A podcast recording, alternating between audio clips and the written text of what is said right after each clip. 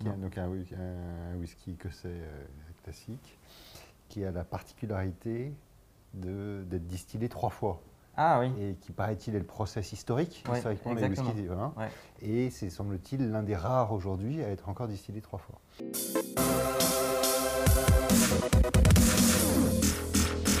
Hello, hello, mon nom est Emmanuel Diaz et bienvenue dans Marche ou Crève, ce Marche ou Crève de rentrée avec un invité, un invité spécial, Michel de Rovira, de Bonjour. Rovira, comme on dit chez moi, Exactement. et chez toi aussi. Mais oui, la, Catalogne. Exactement, vive la Catalogne. Pour ceux qui ont vécu dans une grotte, Michel, dis-nous qui tu es. Donc, euh, effectivement, je m'appelle Michel de Rovira, j'ai un, un ami de lycée qui s'appelle Augustin. On s'est rencontrés sur le banc de la classe de 4e 5. Ah oui, Et donc, ça fait presque 30 ans qu'on se connaît. Et euh, il y a 10 ans, on a créé une marque alimentaire qu'on veut la plus belle possible. Et cette marque alimentaire s'appelle Michel et Augustin. Donc, une marque de biscuits, de yaourts, de desserts, de boissons, qui est présente en France et qu'Augustin développe aujourd'hui euh, aux États-Unis. vous pouvez mettre déjà un visage sur vos biscuits préférés, euh, en tout cas le visage de Michel. Et puis on mettra quelque part le visage d'Augustin quand même, même s'il n'est pas là, virtuellement, pour que, vous le, pour, le- pour que vous le voyez. Michel, qu'est-ce qui te prédestinait à créer ton entreprise et à lancer ta propre marque? Est-ce que c'était une envie depuis toujours euh, ou Hmm. pas ou Comment Ah c'est venu? Euh, moi, je crois que je suis un bon cas d'école du mec qui ne devait pas être entrepreneur. Bon, ben Euh, allons-y, au c'est les, sens c'est les où- meilleurs en général. au sens où j'avais aucun référent familial d'entrepreneur, Mhm. j'avais aucun modèle dans mon environnement qui soit entrepreneur. Moi, le modèle que j'avais, c'était par exemple le modèle de mon père, euh, qui a été euh, salarié dans la même boîte euh, pendant 40 ans, donc Mhm. rentré comme ingénieur et qui a quitté cette boîte 40 ans après pour aller à la retraite. Et si je suis devenu entrepreneur, c'est notamment grâce à la rencontre d'Augustin et grâce à la rencontre sur un projet, Mhm. qui était de dire créons une très jolie marque euh, alimentaire en France, et racontons cette histoire en temps réel. Et en fait, moi, j'ai fait le saut à la sortie de l'INSEAD, donc il y a un peu plus de 10 ans, Mhm. de me dire, enfin de, donc de bien connaître Augustin, d'avoir en tête le projet euh, qu'il avait en tête, et de me dire, en fait, si je ne deviens pas entrepreneur maintenant, j'avais 30 ans à ce moment-là, peut-être que je, je ne le deviendrai jamais. Et donc, c'est pour moi, ça a été le plus grand déclencheur de me dire, relevons ce challenge euh, d'être entrepreneur. Et, euh, et je crois que moi, j'ai eu la boule au ventre au moment de prendre la décision. Mhm. Je- vraiment, je me souviens d'avoir eu une nuit euh, compliquée, de dire j'y vais, j'y vais pas. Et à partir du moment où j'ai fait le saut, je n'ai plus jamais regretté ce saut. Ça a été euh, beaucoup d'inventions, beaucoup de créativité, beaucoup de découvertes, beaucoup d'apprentissage pendant dix ans. C'est le projet qui, euh, tous les jours, euh, motive, fait relever les challenges, se relever les manches, faire face aux difficultés. En fait, c'est parce que le projet est très fort. En fait. Ouais, le projet est hyper fort, c'est un sujet qui me passionne. Mhm. Euh, donc c'est le sujet de la gastronomie, de la pâtisserie, du goût. Euh, et donc euh, c'est des produits euh, qu'on comprend très facilement. Moi je suis très gourmand, c'est des types de produits que je consommais beaucoup auparavant. Mhm. Et puis je crois qu'il y a une, une aventure, enfin, une, envie entrepreneuriale qu'on est en train de créer avec Augustin et l'équipe, donc qui n'est pas seulement autour du produit, mais qui est également autour de cette conception d'entrepreneuriat, de dire il est possible de créer une entreprise en France, il est possible de le faire dans la joie, il est possible de le faire dans la bonne humeur, il est possible de le faire avec passion. Et c'était peut-être d'autant plus important pour nous, euh, Augustin et moi, il y a dix ans, que c'est à peu près à ce moment-là qu'était sorti ce bouquin euh, qui euh, m'avait marqué, qui était Bonjour Paresse. Ah oui. Cette jeune femme qui racontait ses journées d'ennui chez EDF. Alors, et se dire que euh, bah, cette vision-là de l'entreprise était peut-être la vision la plus médiatisée, bah, pour moi, c'était profondément déprimant.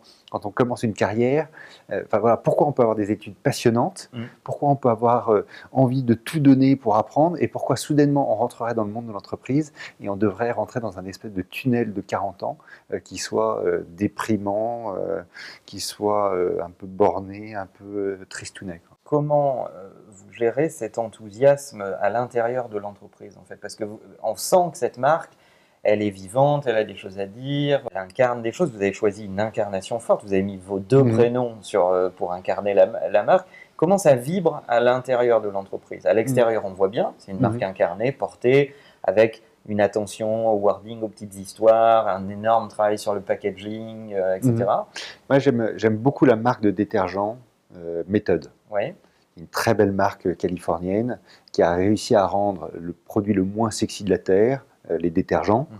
euh, le liquide vaisselle, ce genre de choses, les plus sexy de la Terre, Mhm. euh, par un joli packaging, par un joli design, par des jolies formes, par une promesse, etc. Et ces mecs-là utilisent une expression que j'aime beaucoup, qui s'appelle branding from the inside out. Mhm. Et assez simplement, c'est euh, donc les gens qui font vivre une entreprise, c'est les, euh, salariés qui s- deviennent les premiers ambassadeurs de la marque de l'entreprise. Exactement. Et ça, c'est une conviction euh, qu'on a eue, Augustin et moi, qu'on a mis du temps à, euh, à rendre concrète.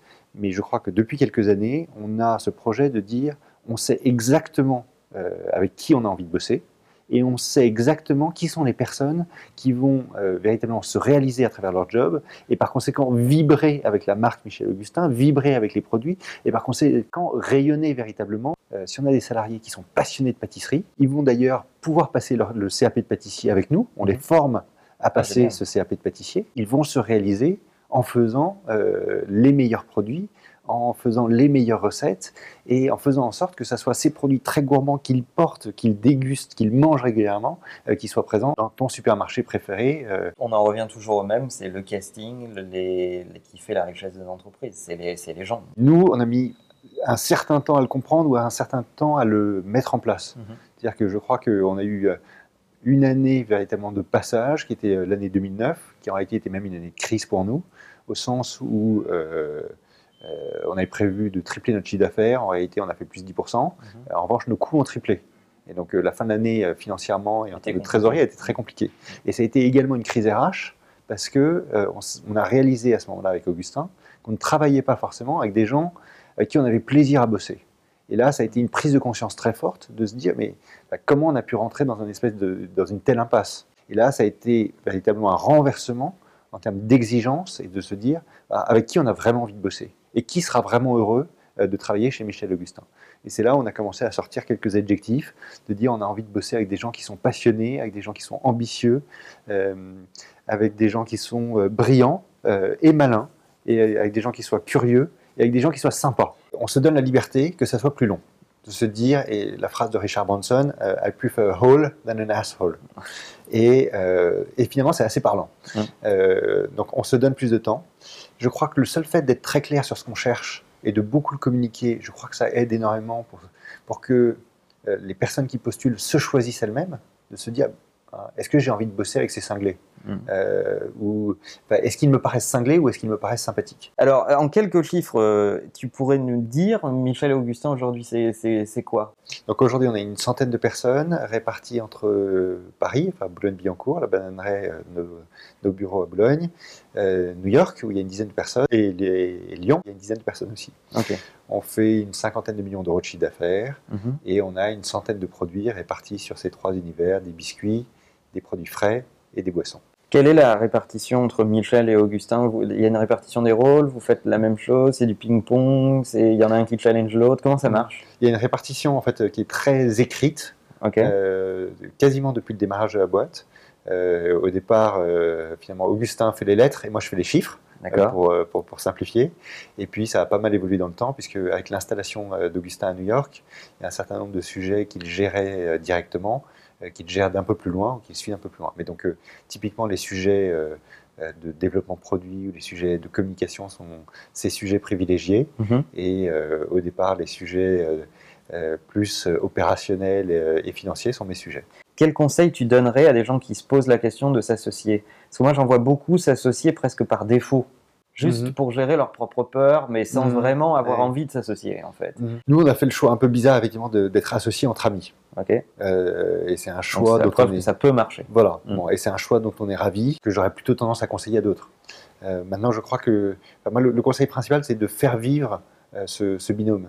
C'est-à-dire qu'on se choisit, enfin, Augustin et moi, on s'est choisi pour ce projet entrepreneurial en 2004, Mhm. euh, et 12 ans après, donc, ou 13 ans aujourd'hui après, on bosse ensemble et on a toujours plaisir à bosser ensemble. Ce qui nous a fait nous choisir il y a 13 ans, euh, étaient dans une situation qui est très différente. Euh, Enfin, on était juste les deux dans euh, le petit appart d'Augustin. Mm. Euh, voilà, aujourd'hui, bah, il y a effectivement une centaine de personnes, et donc nos challenges, nos responsabilités euh, sont très différentes. La répartition des rôles, elle est écrite. Ça, c'est Ouais. un élément important. Alors pour nous, c'était très important, mais je connais d'autres exemples où elle n'est pas du tout écrite et où ils intervertissent très fréquemment. D'accord. Ça, je crois un peu à chacun de trouver euh, soit, euh, enfin, de trouver son mode de fonctionnement. Mais Mhm. moi, la règle, en revanche, que je trouve plus générale, c'est euh, cette obligation de jouer en permanence le binôme, de ne jamais rompre la communication, Ouais. puisque, enfin, en tout cas dans notre expérience à nous, Augustin et moi, c'est quand euh, il y a eu des manquements à la communication ou des informations qui n'ont pas Ça été partagées,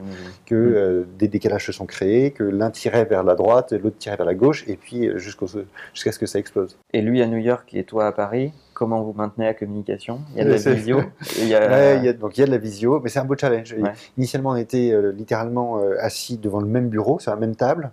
Euh, ensuite, on a eu des bureaux jumeaux. Euh, ensuite, on était à deux étages différents dans nos locaux.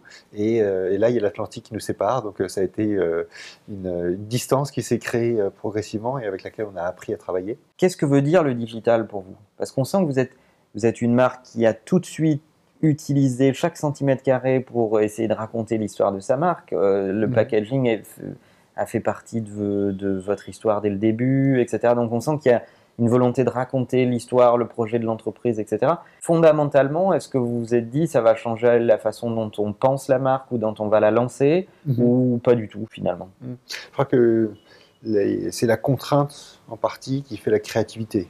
Au sens où nous, notre contrainte de départ, c'est qu'on n'avait sûrement pas les budgets marketing des grandes marques avec qui on se retrouve en concurrence. Donc il fallait être malin. Donc, il fallait être malin. Mm. Et donc, euh, être malin, la première possibilité, c'était d'être très bavard sur nos, pack- sur nos packaging Mhm. pour raconter euh, l'histoire qu'on vivait. Euh, et donc, se dire, au-delà de, du discours un peu empoulé qu'il peut y avoir sur pas mal de paquets de biscuits Mm. qui disent nos biscuits sont les meilleurs parce que c'est du beurre du fin fond de la Normandie, de juste raconter notre histoire entrepreneuriale, notre passion pour ce, ce qu'on faisait. Euh, donc, ça, c'était la première démarche. La deuxième, c'est que euh, on a créé la boîte euh, la même année où Facebook s'est créé. Donc, si on avait été des entrepreneurs parfaits, on aurait créé Facebook. Mais ça nous a donné une très belle opportunité, qui était que nous, on se dit, l'une de nos raisons d'être, c'est de euh, raconter euh, la création d'une entreprise en temps réel. Mhm. Et ça, Facebook est le meilleur, euh, le meilleur moyen pour raconter précisément euh, ce qui se passe, d'autant plus qu'on a un métier très visuel. Dès le début, on s'est dit, partageons cette passion, partageons notre métier de l'intérieur. Je trouve que tout le monde a envie d'aller à un... euh, Enfin, quand on va à un concert, tout le monde a envie d'aller backstage, Mhm. de voir ce qui se passe, de se voir euh, comment, le, euh, comment la star, comment le chanteur était juste avant de monter sur scène. Finalement, comment les mecs font pour développer une recette qui va ensuite être vendue dans le, dans le Monoprix en bas de chez moi. Et donc ça, vous le racontez. Et donc ça, on le raconte, tout Mhm. simplement. Et quand on a un doute en interne pour se dire euh, tel ou tel choix de packaging, assez naturellement, euh, on va euh, mettre un post sur Twitter en disant euh, votez pour A ou pour B. Mhm. Et on va pas forcément suivre les internautes, mais au moins ça nous donne une bonne idée de quelle était la répartition et de si on choisit celui qui est l'outsider, euh, ben, au moins on en est conscient et, on est conscient du risque qu'on prend. les consommateurs beaucoup plus euh, 21e siècle ou digital natif, ils ont envie d'être proches des marques qu'ils aiment en fait. Euh, Mhm. La distance, euh, les marques qu'on contemplait à distance, euh, c'est de plus en plus difficile, je pense. je fais plus facilement confiance à des personnes qu'à des institutions. Mhm. Et donc, euh, j'ai confiance en toi, Manuel, parce que euh, je commence à te connaître. Mhm. Euh, j'ai confiance en Pierre Hermé, parce que je vois Pierre Hermé. J'ai confiance en. Je vois qui c'est, je vois sa passion pour les macarons, et je me dis, quelqu'un comme ça euh, ne peut mettre que des bons produits, que, des bons ingrédients dans ses, dans ses macarons, parce que, évidemment, il a la passion du goût qui est chevillée au corps. Justement, vous avez fait des, des choses en digital très innovantes. Pour ceux qui n'ont pas vu, on mettra évidemment les liens, mais si tu peux résumer ça en deux phrases, et Mhm. ensuite on rentre dans les détails. Donc deux petites histoires. Euh, L'histoire du recrutement dans le métro. Anne-Claire, notre DRH, avait du mal à recruter euh, pour quelques postes. Et euh, Augustin lui a dit, écoute, euh, on est à Paris, il y a des millions de gens qui prennent le métro. Fais connaître tes offres juste en les clamant dans le métro.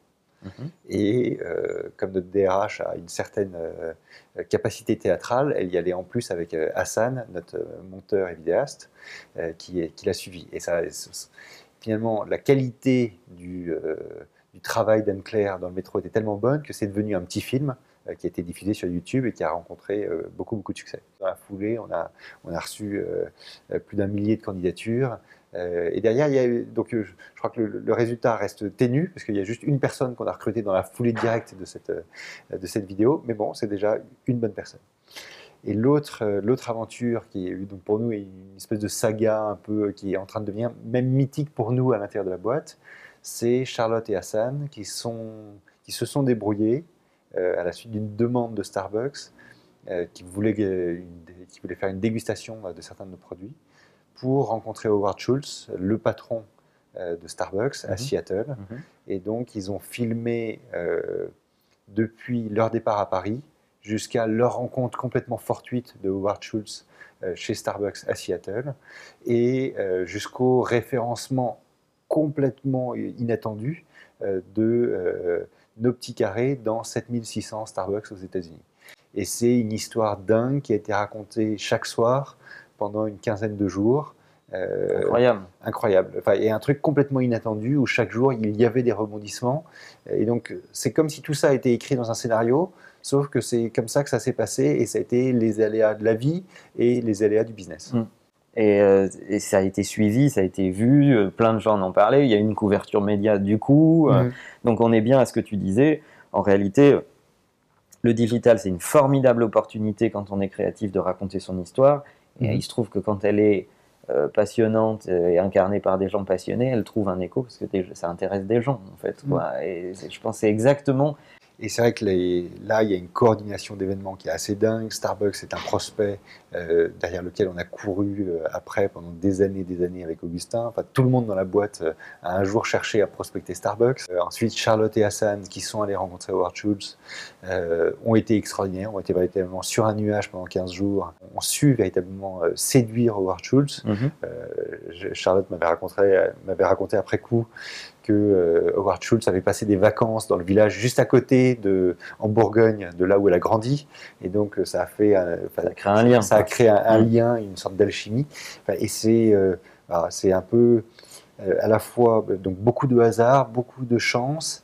Et euh, le résultat de beaucoup de boulot et d'un savoir-faire qui est effectivement bah, de savoir capter l'instant, de, de le- de l'enregistrer et euh, d'en faire des, des petits épisodes qui sont euh, sympas à partager sur YouTube, sur Facebook ou ailleurs. Qu'est-ce qui se prépare, euh, dont tu peux parler euh, Mhm. Qu'est-ce qui va se passer en 2017 euh, chez Michel et Augustin?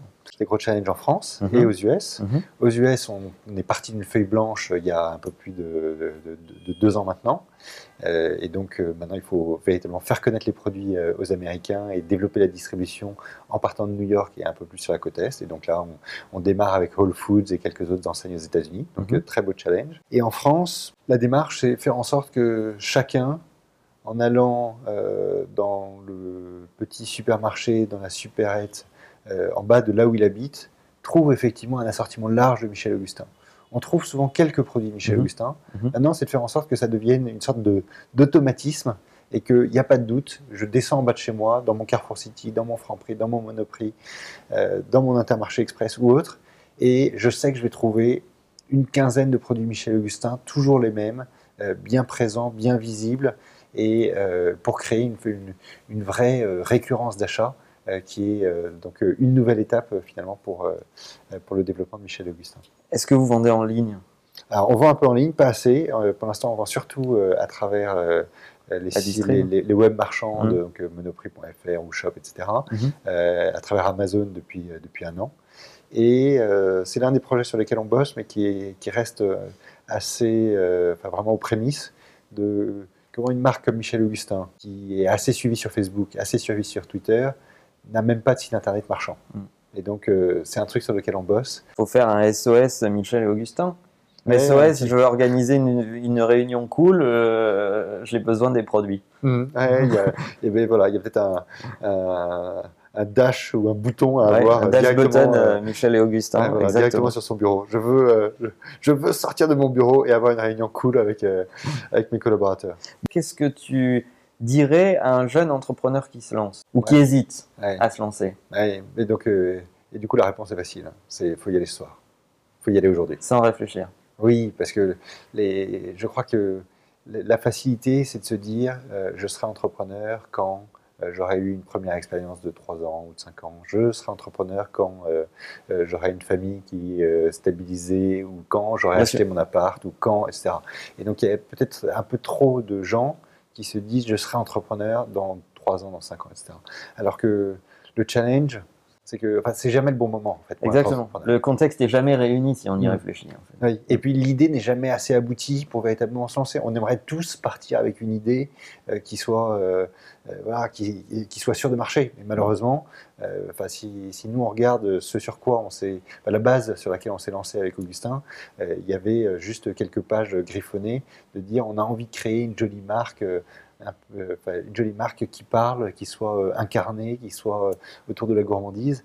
Il y avait une intuition, mais euh, et, et c'est pas parce que notre entourage nous dit c'est une grosse connerie qu'il ne faut pas y aller. tout le monde nous a dit mais vous êtes des malades, vous ne croyez pas qu'il y a suffisamment de marques et, quelle chance avez-vous face à, Kraft, à Mondelez, à, Danone, à Nestlé?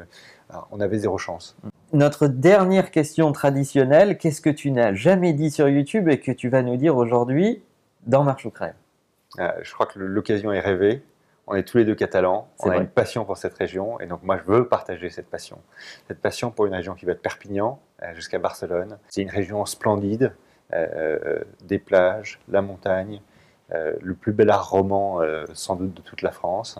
Des gens sympas. Des gens très sympas. Souriants. Euh, ben voilà, allez découvrir la Catalogne, c'est le message qu'on voulait euh, vous passer avec Michel finalement. Euh, je vous dis souvent que si vous n'êtes pas une expérience, vous serez bientôt plus une marque, vous serez un label, vous serez une enseigne, mais pour moi, Michel Augustin, c'est une des marques les plus expérientielles, celle qui a compris ça avant les autres, pour le goût, pour l'histoire qu'elle raconte, pour ce que vous faites à l'intérieur, pour tout le travail de contenu que vous faites, vous n'avez pas peur d'ouvrir les portes, de raconter votre histoire, etc.